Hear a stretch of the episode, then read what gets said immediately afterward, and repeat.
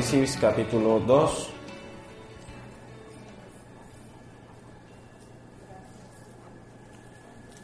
¿Todos lo tienen?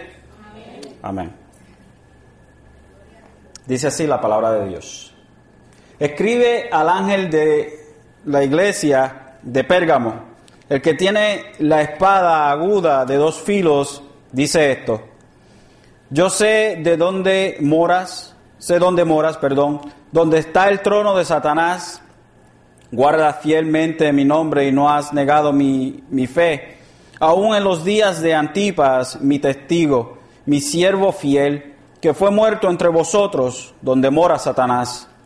Pero tengo unas pocas cosas contra ti, porque tienes ahí a los que mantienen la doctrina de Balaam, que enseñan, que enseñaba a Balac a poner tropiezo ante los hijos de Israel, a comer cosas sacrificadas a los ídolos y a cometer actos de inmoralidad. Así tú también tienes algunos que de la misma manera mantienen la doctrina de los nicolaitas. Por tanto, arrepiéntete, si no, vendré a ti pronto y pelearé contra ellos con la espada de mi boca. El que tiene oído, oiga lo que el Espíritu dice a las iglesias. Al vencedor le daré del maná escondido y le daré una piedrecita blanca y grabado en la piedrecita un nombre nuevo, el cual nadie conoce sino aquel que lo recibe. Ciertamente creo que, que, podemos, que podemos decir que, que la mayoría de las iglesias evangélicas, y con énfasis en la mayoría, hoy en día sufren de un mal, un mal que, que amenaza la vida de estas congregaciones. Este mal se presenta muy sutilmente con la excusa de que para hacer un cambio significativo en la sociedad debe ser más relevante y notable en este mundo.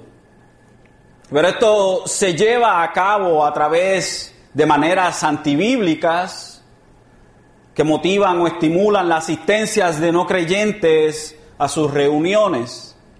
Estas iglesias, para mantener su, su viabilidad, notabilidad y relevancia, resultan en ignorar problemas de pecado dentro de ellas. Y en esta manera la iglesia con el tiempo se parece más al mundo que a Jesucristo, quien es su cabeza. Nuestro Señor nos dijo en Juan 15, 19, si fuerais de este mundo, el mundo amaría lo suyo, pero como no sois del mundo, sino que yo os escogí de entre el mundo, por eso el mundo os odia. Entonces, si no, no somos de este mundo, no debemos actuar como que somos de este mundo, como si fuésemos o fuéramos de este mundo. Al contrario, debemos, debemos darnos a conocer por lo que somos nuevas criaturas, como dijo Pablo en 2 Corintios 5, 17. De modo que si alguno está en Cristo, nueva criatura es. Las cosas viejas pasaron, aquí son hechas nuevas. Así que en esta tarde, hermanos, con esto dicho, continuaremos nuestro viaje a través de las siete iglesias del Apocalipsis. Ya hemos visto dos. Hemos visto eh, la iglesia de Éfesos, la iglesia que dejó su primer amor.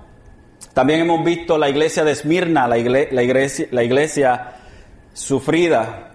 Y en esta tarde veremos la iglesia de Pérgamos, a la cual podríamos llamar la iglesia que dejó entrar el mundo, la iglesia que dejó entrar el mundo. Debemos notar algo y mientras hemos estado eh, dando esta serie, hemos estado introduciendo pequeñas cosas o pequeños patrones dentro de estas iglesias y un patrón que vamos a estar eh, viendo en esta tarde y a través de de, de esta serie es que hay dos grupos, hay dos grupos entre en estas siete iglesias. El primer grupo se compone de dos iglesias, la iglesia de Esmirna y la iglesia de Filadelfia. Dos iglesias fieles en las cuales el maestro no encontró nada que reprocharles. También tenemos otro grupo. Este grupo se compone de cinco iglesias. Estas iglesias son Éfeso, Pérgamo, Tiatira, Sardis y la Odisea. A todas estas el Señor, el Señor trajo reproche y el juicio para estas era inminente si no se arrepentían. Pero algo interesante es que estas iglesias siguen un patrón de decadencia, o sea, comenzando con Éfeso, estas iglesias van de mal en peor, tanto en su alejamiento de la verdad, que la última iglesia, la Odisea, el Señor la describe como la iglesia que le enfermaba. Comenzaron, comenzamos en Éfeso una iglesia que era fuerte en la doctrina, que era fuerte en la enseñanza, que era poderosa en el evangelismo, la cual detestaba a los falsos entre medio de ella. Y terminamos esta categoría de iglesias con la Odisea, una iglesia que era tan y tan mala que hizo vomitar a Dios. Vamos a ver el descenso en estas cinco iglesias con un pequeño o eh, un breve eh, break con la iglesia de Filadelfia, la cual el Señor exalta y no ve nada malo con ella. Pero la mayoría que estaremos viendo a través de esta serie es una serie de iglesias que van de mal en peor. Y comenzamos con la primera iglesia que fue Éfeso. Esta iglesia dejó el primer amor. ¿Y qué pasa con una iglesia que deja el primer amor? Que aunque tenga buenas enseñanzas y tenga buena, buenos maestros y sean fieles a la palabra del Señor, una iglesia que deja el primer amor es una iglesia que deja introducir ciertas cosas en la iglesia. Y esto lo vemos en la iglesia de Pérgamos. Debemos notar que nuestro patrón de puntos o encabezados en esta tarde se compone nuevamente como el patrón que usamos para la iglesia de Éfesos. Este patrón es que de puntos es que veremos al remitente, al destinatario, veremos el elogio, veremos el reproche, veremos el mandato, la exhortación y la promesa. Esos son los puntos que tendremos para esta tarde.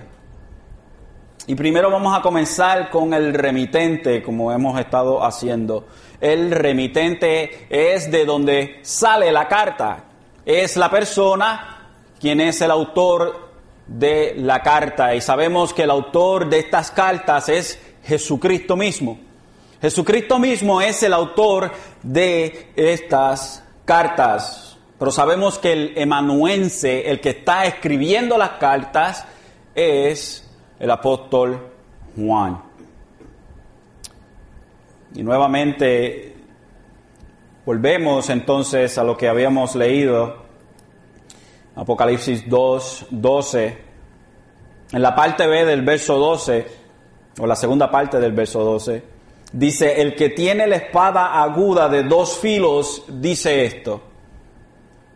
Y nuevamente nuestro Señor se presenta con una descripción tomada del capítulo 1 de la visión que Juan tuvo en el capítulo 1, en el verso 16, donde dice, y de su boca salía una aguda espada de dos filos. La espada de dos filos que sale de su boca es nada más y nada menos que su palabra.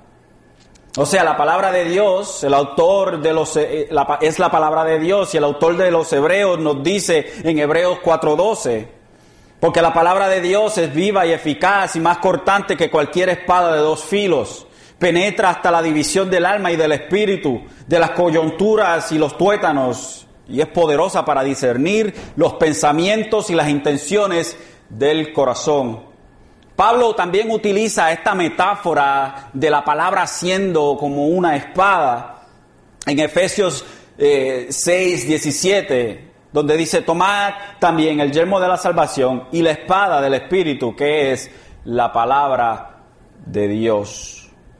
Y dos filos habla de la, los dos filos de esta espada, con la, de la forma en la cual se presenta Jesucristo a la iglesia, a la iglesia de, de, Pérgamo. Lo, de los dos filos habla de su precisión y efectividad.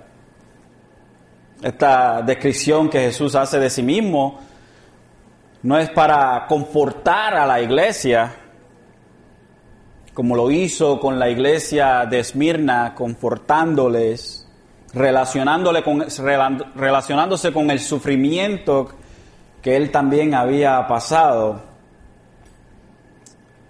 sino que la iglesia de Pérgamos iba a ser confrontada en otras palabras, el Señor venía con juicio en contra de esta iglesia. Lo que Dios describe de sí mismo es juicio para la iglesia de Pérgamos, a diferencia de las palabras sutiles y tan hermosas que Él trae para la iglesia sufriente o sufrida de Esmirna que vimos la semana pasada.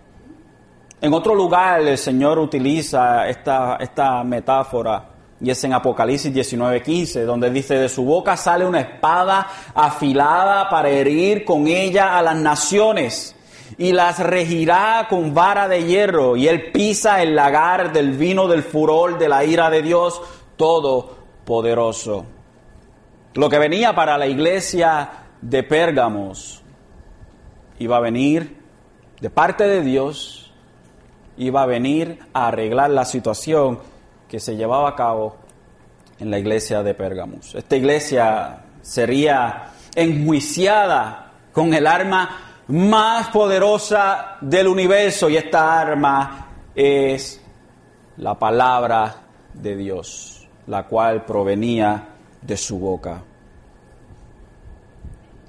Este es nuestro remitente, este es el que está enviando la carta y, ayer eh, mientras estaba meditando en, en, estas cartas, yo le dije, le dije a mi esposa, qué interesante sería o, cuál sería la reacción de esta iglesia o de estas iglesias cuando recibieron estas cartas. Imagínese usted en la congregación de Pérgamos y llega una carta y, oh, nos llegó una carta del apóstol Juan, qué alegría. Qué alegría. Y cuando se congrega todo el mundo y el mensajero comienza a, leer la carta y dice las palabras que aquí vemos, hermanos, tuvo que haber tomado a la iglesia de Pérgamo por sorpresa y tuvo que haber infundido un temor, un miedo entre medio de ellos.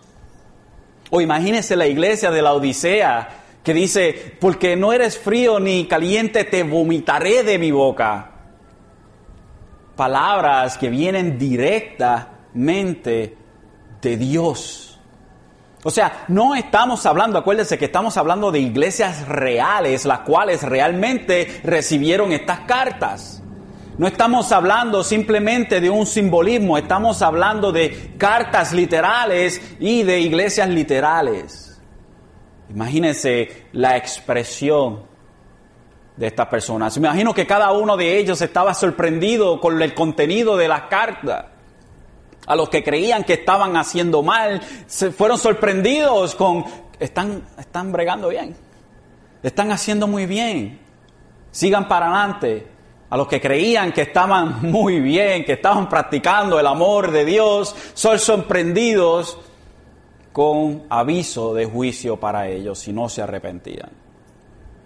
Cual sería bien interesante entonces estar entre medio de esos hermanos, de todas estas iglesias, las cuales recibieron el reproche del Señor Jesucristo. Así que el destinatario en esta tarde, sabemos que es la iglesia de Pérgamos, al cual recibe la carta. El destinatario es el que recibe la carta. Escribe al ángel de la iglesia en Pérgamo. Y primero vamos, el encabezado, el destinatario, pero vamos a tener dos subcategorías o dos subencabezados y vamos a dividirlos entre la ciudad y la iglesia. Vamos a conocer un poco del trasfondo de la ciudad de Pérgamos. Esta ciudad era una de las ciudades de Asia Menor, una provincia romana. Pérgamo ocupaba un lugar único en Asia. No se encontraba en ninguna de las grandes carreteras como Éfesos y Esmirna, pero históricamente este lugar era la ciudad más importante de Asia Menor. El geógrafo Estrabón, y me encanta ese nombre, Estrabón, la llamaba ciudad ilustre. Su posición geográfica aún hacia Pérgamo, hacía a Pérgamo más impresionante. Estaba construida en una alta colina que dominaba el valle del río eh, Caico, desde la cima de la cual se podía ver el Mediterráneo, el mar, el mar Mediterráneo. Sir William Ramsey dice o la describe de esta, de esta manera. Más que todas las otras ciudades de Asia Menor, Pérgamo le da la impresión al viajero de ser una ciudad regia, la sede de la autoridad. La colina rocosa sobre la que está construida es tan impotente, es tan impotente que domina la amplia llanura del Caico, orgullosa y agresivamente. La historia y el honor se dieron cita alrededor de Pérgamo. Veamos un poco del trasfondo de la religión de Pérgamo. Y esto es bien necesario para poder entonces tener un poco de, entendimiento de lo que está pasando dentro de la iglesia. La religión de Pérgamo se daba mucha importancia a esta religión pagana. Parece ser que magos o astrólogos huyeron de Babilonia a Pérgamo y ubicaron allí un colegio central. En Pérgamo se encontraba el templo de Esculapio, cuyo símbolo era la serpiente enredada en una vara. Y si usted no sabe, o eh, si usted no sabe ¿Cuál es este símbolo? ¿Cuál es este signo? Todos ustedes los han visto. Todos ustedes han visto el signo o el símbolo de Esculapio en, en, los hospitales, en las ambulancias. Es la pequeña cruz como si fuera azul con una serpiente enrollada en una vara. Ese es el símbolo de Esculapio.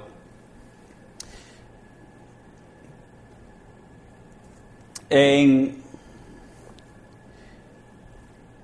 En el centro dice que Esculapio se llamaba Esculapio El Salvador, Centro de Sanidad Milagrosa. Parece el nombre de una iglesia. centro de Sanidad Milagrosa. Otros dioses griegos también tenían su sede en esta ciudad, tales como Zeus, Atenas y Dionisio. También tenían sus altares y eran muy bien frecuentados en un alto promontorio la idea de esto, si usted tiene la oportunidad, busque en, en el internet a Pérgamo y le va a dar unas imágenes impresionantes. Esta, esta gente tenía como si fuese un mall. Eh, imagínense eh, el, el mall más grande de Massachusetts en una montaña. Pero en vez de estar lleno de tiendas y todo eso, está lleno de diferentes templos de religiones era, estaba sentado en una colina, era algo impresionante.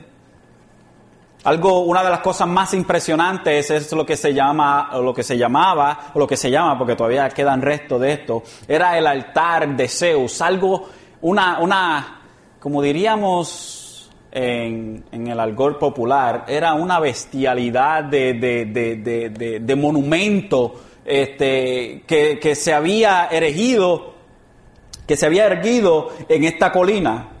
Y ahí es donde venían un sinnúmero de personas a adorar. Imagínense un complejo tan grande con tantos templos y altares diferentes. Era muy bien frecuentado. Un aspecto particular notable de la religión de Pérgamo era su culto a los gobernantes políticos también. La ciudad edificó un magnífico templo para la adoración de César Augusto, de modo que fue la primera ciudad que tuvo un templo dedicado, al culto imperial, centro de culto imperial en la primera época del imperio. Esta adoración del emperador romano debió cumplir un propósito político, unir a todos los pueblos conquistados del imperio de Roma bajo un Dios común. Todos podían adorar a sus dioses locales o nacionales, pero además también debían de adorar el Dios imperial. Ellos tenían su Dios en particular cada uno, pero todos los habitantes, todos los ciudadanos de Pérgamos tenían que adorar al emperador. Al igual que la iglesia de Esmirna, la iglesia de Pérgamo también tenía el problema en donde tenían que adorar al emperador. Pero en la iglesia de Pérgamo era en una escala mucho más grande que la iglesia de Esmirna. Tenían muchos dioses, sí, todo, y no estaban obligados a, adorar a aquellos dioses, pero sí todo ciudadano era obligado a adorar al emperador, obligatorio. Vemos un poco entonces de la iglesia. De la iglesia solo sabemos lo que se nos dice en esta carta. No sabemos nada más. Esta iglesia pudo, pudo, y no vamos a ser dogmáticos, pudo haber sido fundada mientras la explosión del Evangelio en toda Asia, en Hechos que vemos en Hechos 19:10, donde dice, esto continuó por dos años, de manera que todos los que vivían en Asia oyeron la palabra del Señor, tanto judíos como griegos. Eso es lo único que tenemos. So, no vamos a ser dogmáticos en quién o cuándo fue fundada exactamente. La iglesia de Pérgamo enfrentaba peligros por todas partes, así que era fácil para ellos permitir ciertas cosas que eran normalmente prácticas, practicadas por la sociedad que les rodeaba. Estaban rodeados de un sinnúmero de paganismo. Por todos lados que ellos miraban había un altar. Por todos lados que ellos iban tenían que adorar obligadamente. Así que esta iglesia estaba o había nacido en un lugar extremadamente pagano.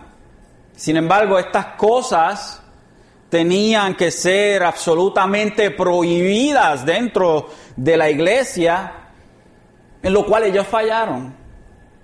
Al no echar fuera todo lo que contaminaba a la iglesia y por eso el Señor los llama a capítulo. Estaban opresionados por todas las cosas y paganismos que estaban sucediendo en la sociedad y esto empezó a filtrarse dentro de la iglesia y ellos lo dejaron pasar, le pasaron por encima. Así que el Señor lo tiene que llamar a capítulo.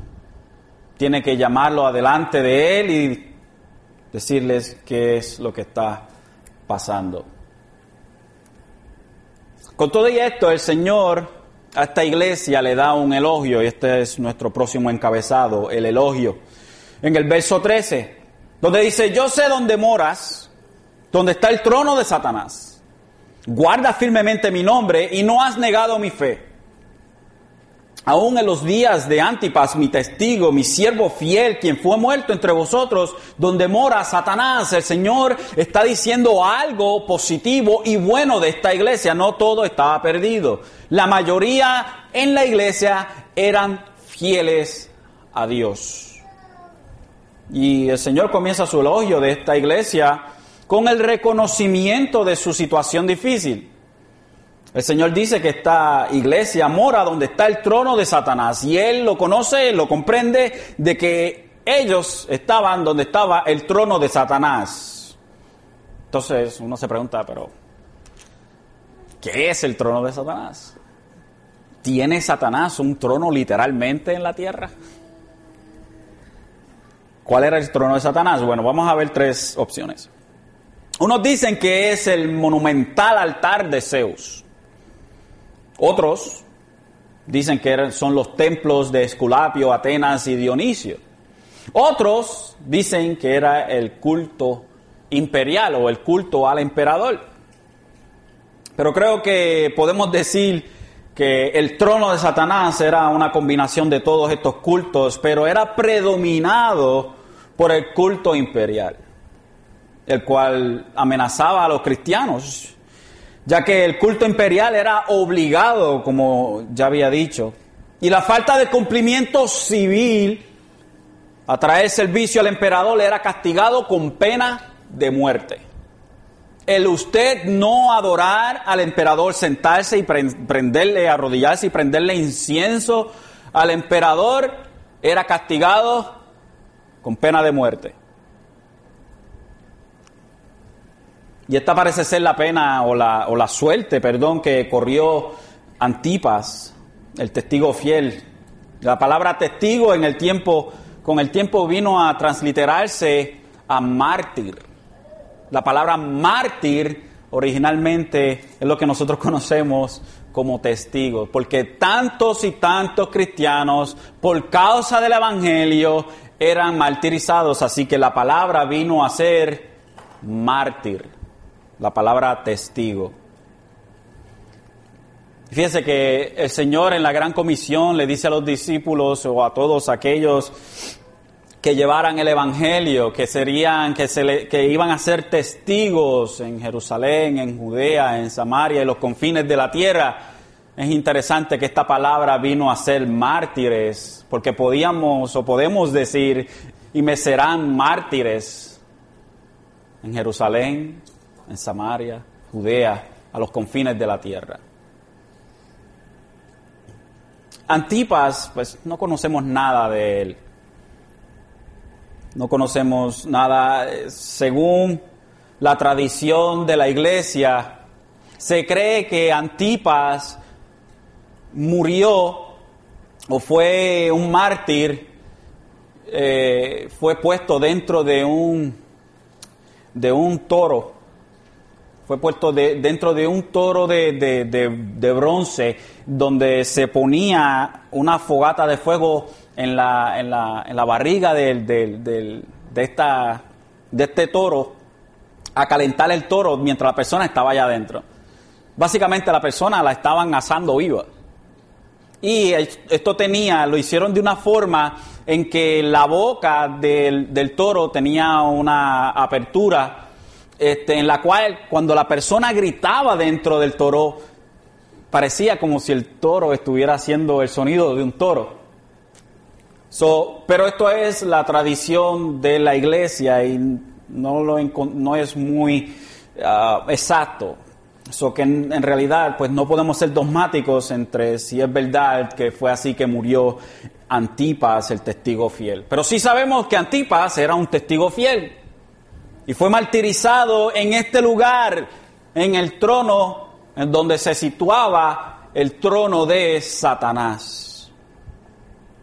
Y a pesar de todo lo que rodeaba la iglesia de Pérgamo, esto no habían negado su fe en Dios y eran fiel a su nombre. A pesar de todas las cosas que ellos estaban pasando, todavía la mayoría de esta iglesia era fiel a Dios y, Jesús resalta esto en el elogio que le da a ustedes, sinceramente, yo sé dónde moran, dónde está el trono de Satanás. Y a pesar de que el trono de Satanás está entre ustedes, ustedes guardan fielmente mi nombre y no han negado mi fe. Aún en los días de Antipas, mi testigo, mi siervo fiel, que fue muerto entre vosotros, donde mora Satanás, eran fieles la mayoría no todos. Entonces, el reproche, uno entonces dice, pero entonces, ¿por qué Dios viene en contra de toda la iglesia? ¿Por qué viene Dios con la espada de su boca en contra de toda la iglesia de Pérgamos?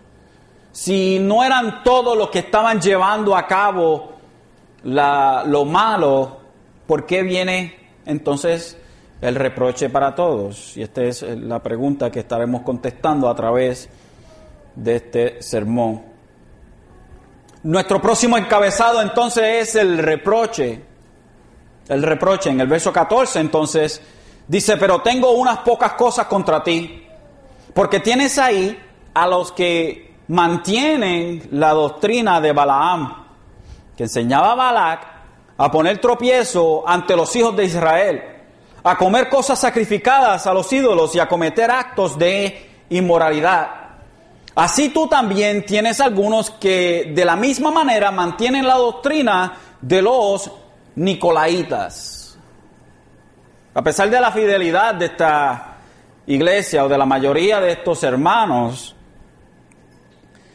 habían algunos asociados en la iglesia que estaban acogiéndose a doctrinas falsas. Trágicamente la mayoría de los que sí eran fieles a la sana doctrina no estaban haciendo su trabajo de extinguir lo que estaba introduciéndose dentro de la congregación estaban tolerando el pecado, o dicho de otra manera, le estaban permitiendo al mundo un asiento en la iglesia. ¿Por qué viene Dios en contra de la iglesia completa? Bueno, porque primero hay algunos que estaban practicando falsas doctrinas dentro de la iglesia y el resto lo estaba tolerando. Así que esencialmente la iglesia era completa, era culpable de pecados graves delante de Dios. Aunque eran fieles, pero estaban tolerando el pecado dentro de la iglesia. Y esto, hermanos, es abominación delante de Dios. El pecado dentro de la iglesia tiene que ser extinguido.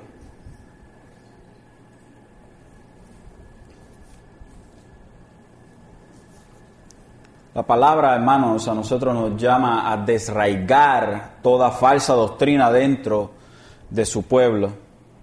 Mira lo que nos dice en algunos lugares. En Tito 3:10 dice, al hombre que cause divisiones después de la primera y segunda amonestación, deséchalo. Segunda de Tesalonicenses 3:6 nos dice, ahora bien, hermanos, os mandamos en el nombre de nuestro Señor Jesucristo que os apartéis de todo hermano que ande desordenadamente y no según la doctrina que recibisteis de nosotros. Romanos 16, 17. Y os ruego, hermanos, que vigiléis a los que causan disensiones y tropiezos contra las enseñanzas que vosotros aprendisteis y que os apartéis de ellos. Galatas 1.7 que en realidad no es otro evangelio, solo que hay algunos que os perturban y quieren pervertir el evangelio de Cristo.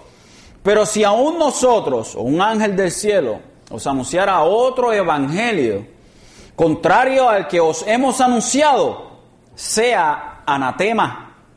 Como hemos dicho antes, también repito ahora, si alguno os anuncia un evangelio contrario al que recibisteis, sea anatema. En otras palabras, maldito sea. Aquel que anuncia otro evangelio dentro de la iglesia o fuera de la iglesia, el Señor dice en su palabra que sea maldito. lo interesante, hermanos, es mientras uno va eh, tratando de poner las piezas del, eh, eh, rompecabezas, mientras uno está preparando el sermón, muchas cosas le vienen a la mente a uno.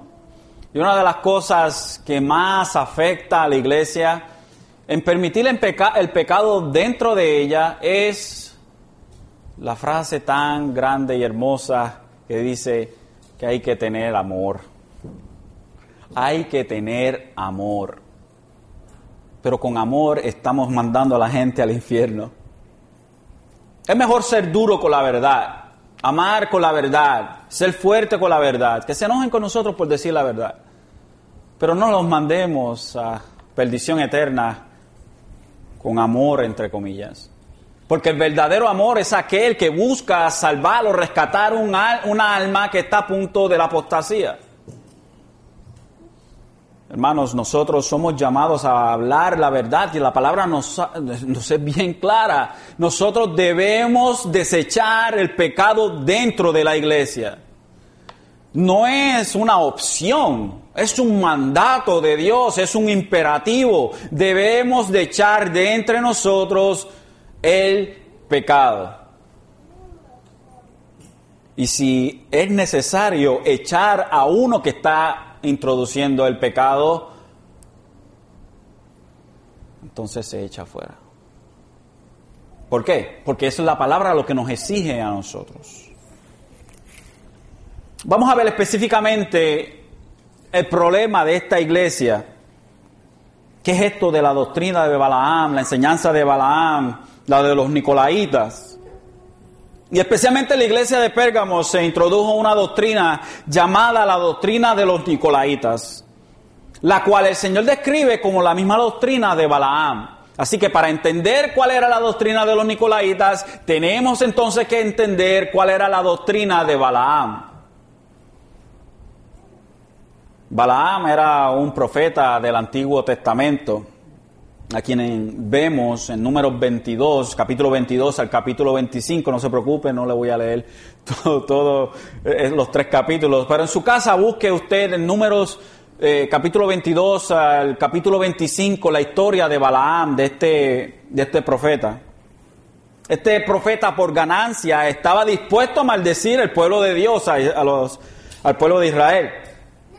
A petición de Balac, el rey de Moab, quien estaba aterrorizado por, los israelitas. Imagínese, usted está en, los tiempos de antes, en los tiempos bíblicos, eh, usted tiene su ciudad y, cerca de la ciudad hay un pueblo de más de dos o tres millones de personas en el desierto.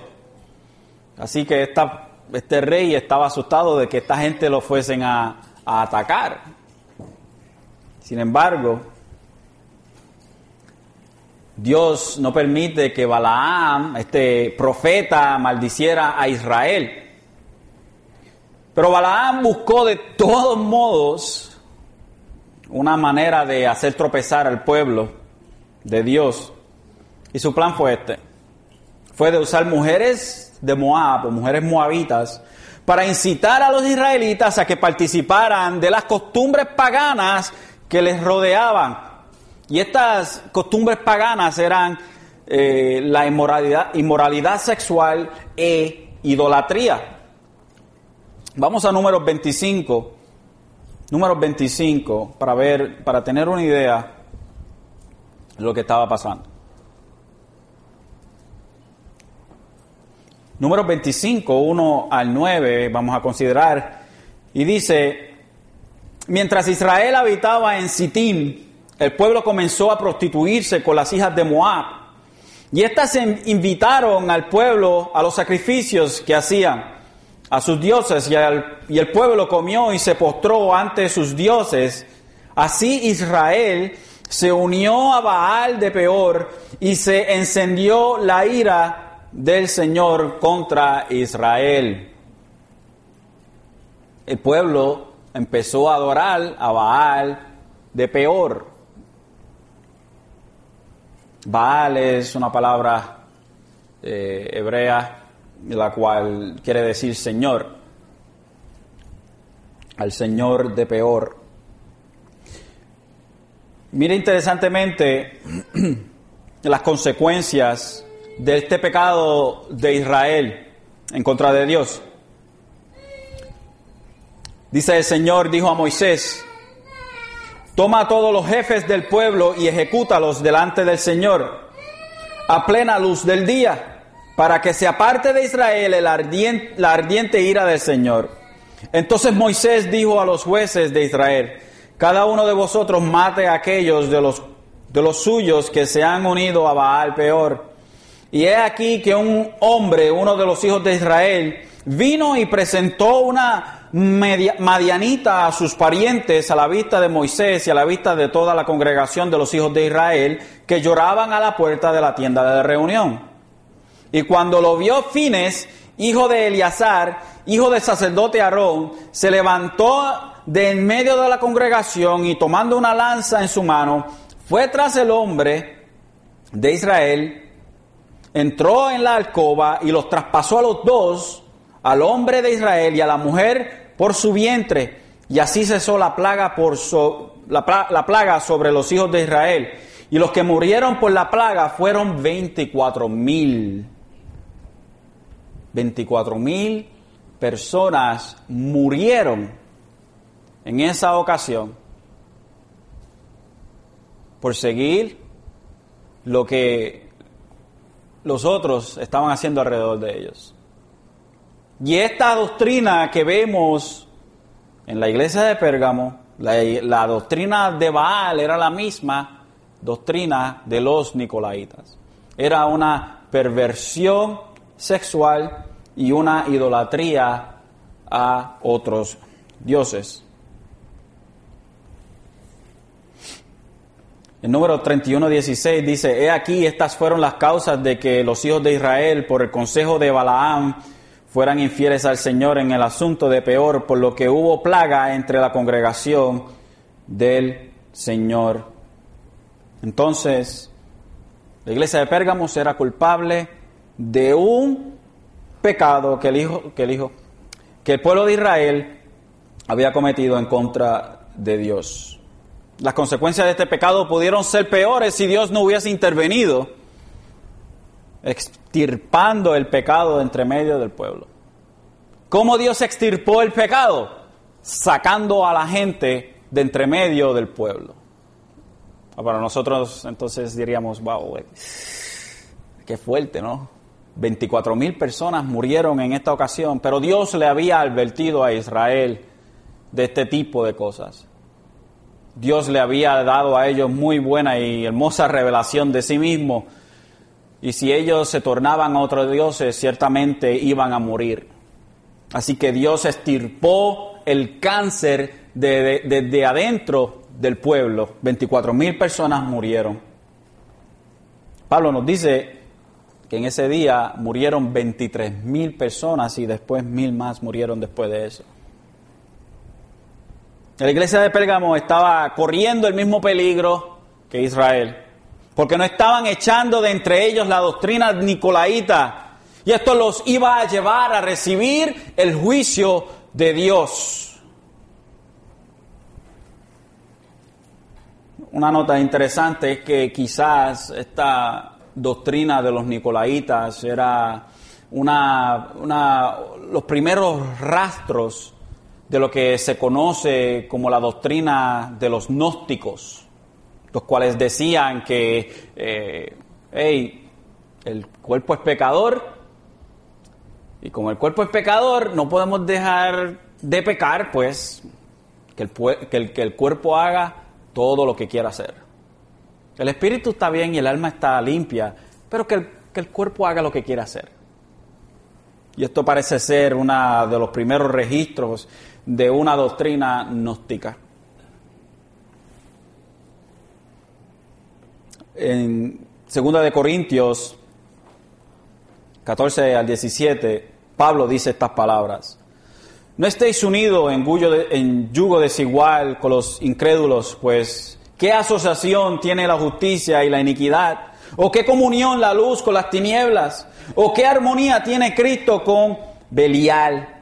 ¿O qué o, qué tiene un, en común un creyente con un incrédulo?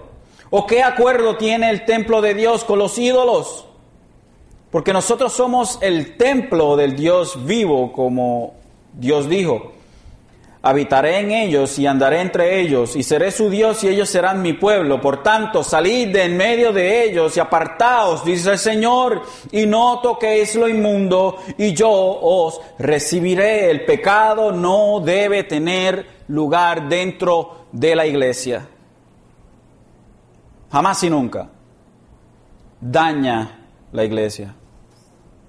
Un poco de levadura leuda toda la masa.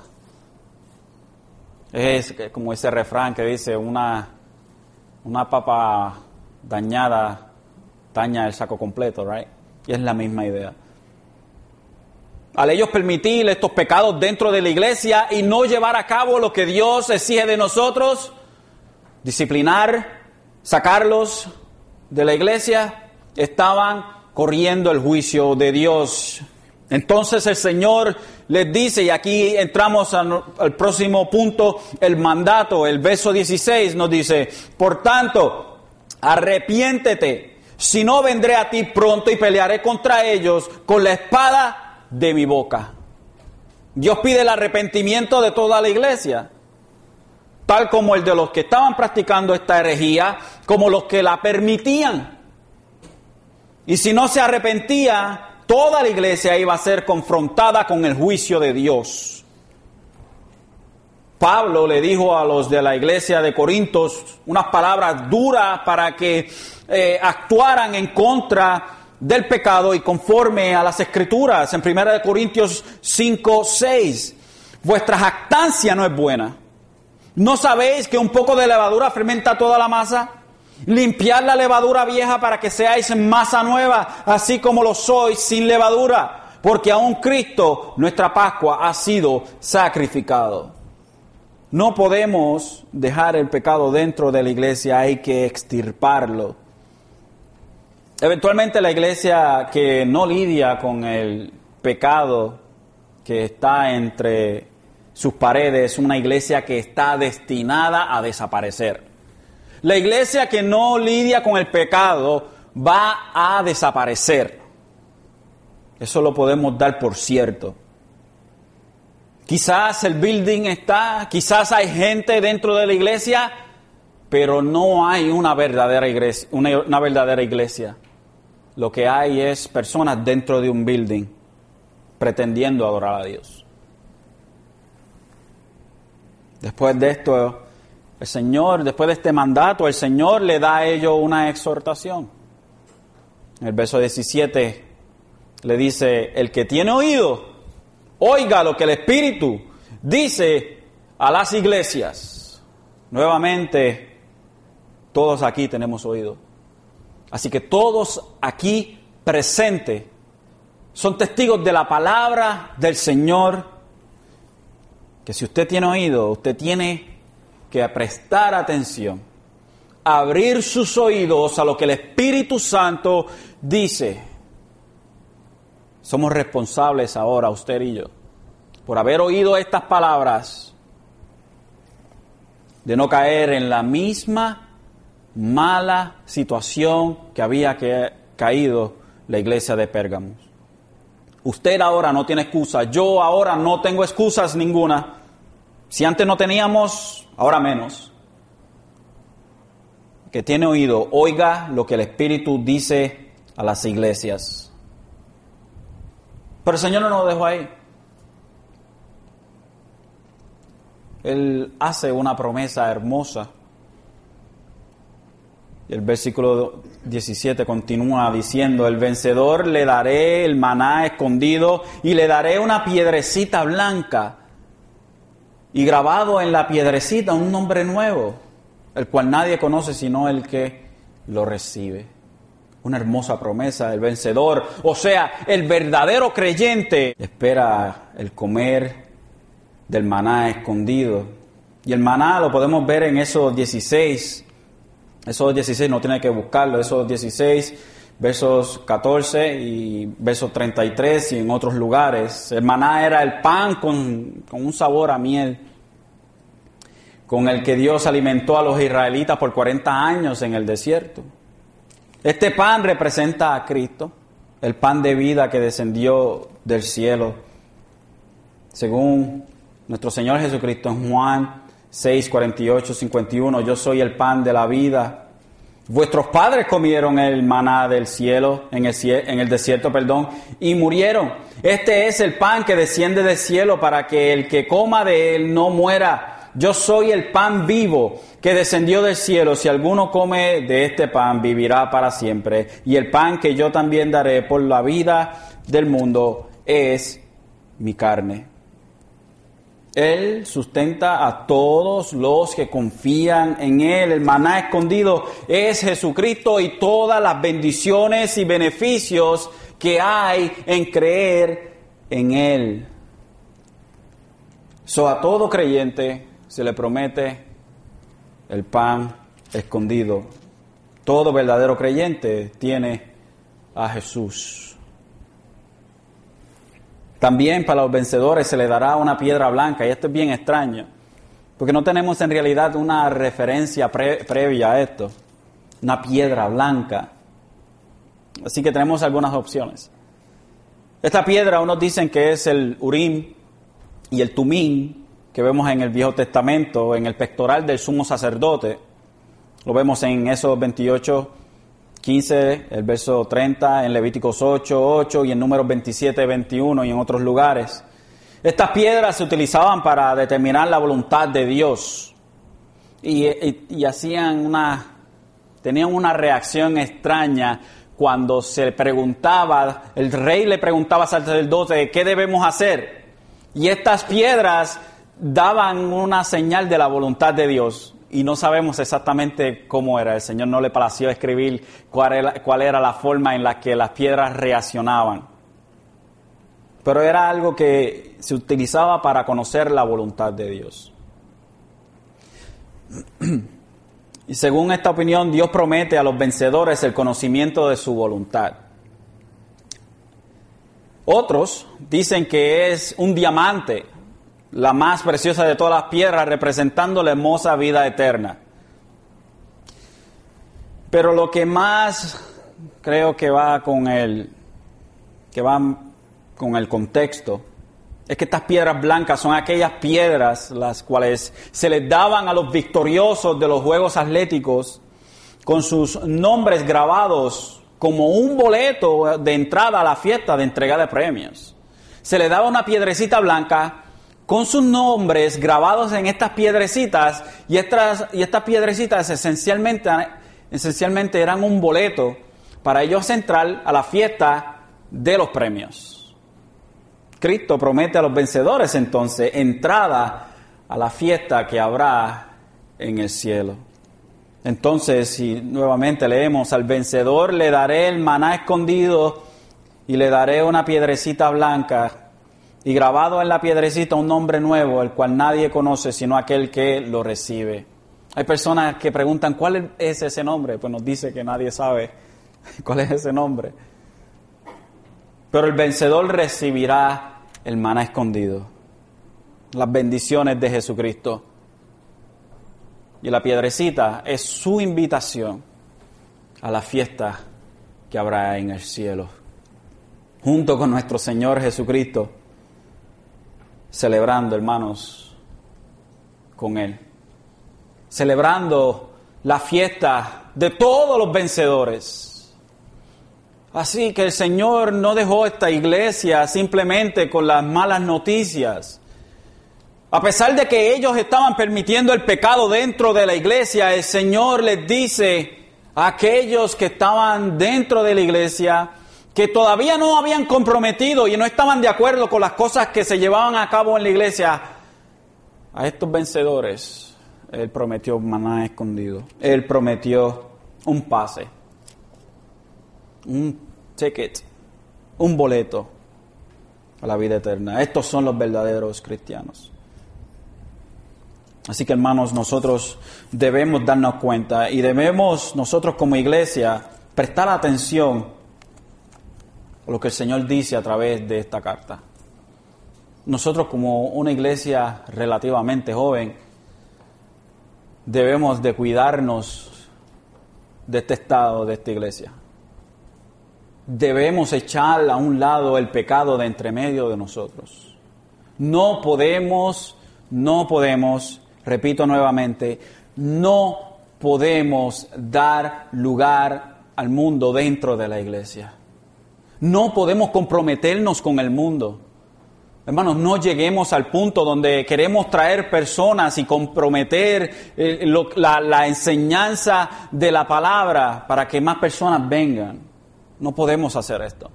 No podemos conformarnos a lo que hace el mundo para atraer personas. Hermanos, esto es un error de grandes proporciones. ¿Qué tan grandes son estas proporciones? lo vemos en el aviso que Dios le da a esta iglesia. Debemos echar a un lado el mundo y todo lo que el mundo ofrece y estar situados o, o ser hallados, sentados sobre la roca. Como iglesia, hermanos, debemos, les suplico, debemos de llevar a cabo lo que Dios exige de nosotros en las escrituras y es echar a un lado, de entre medio de nosotros, el pecado. Por más difícil que esté la situación, por más difícil que la sociedad trate de obligarnos a comprometernos con el pecado, y les digo la verdad, estamos llegando al punto, hermanos, donde nos van a exigir nos van a exigir a que nos comprometamos con el mundo. Exigen ahora en ciertos lugares donde pastores o congregaciones admitan homosexuales. Esto, hermanos, es un problema grave, el cual pues tiene que suceder. Porque eventualmente Dios tiene que purificar su iglesia y aquellos que son vencedores, o sea, verdaderos creyentes, durarán hasta el fin. Y aquellos que simplemente son profesantes, que simplemente son de boca nada más, estos serán echados a un lado. Se irán. Cuando viene el fuego, hermanos, los roedores se van. Eso no era lo que hacían en la caña. Se le prendía caña, se, prendía fuego a la, a la caña en Puerto Rico para que se fueran los roedores y las impurezas. Y así mismo, hermanos, Dios va a hacer con la iglesia. Prenderá el fuego y a todos aquellos que simplemente son de boca se irán.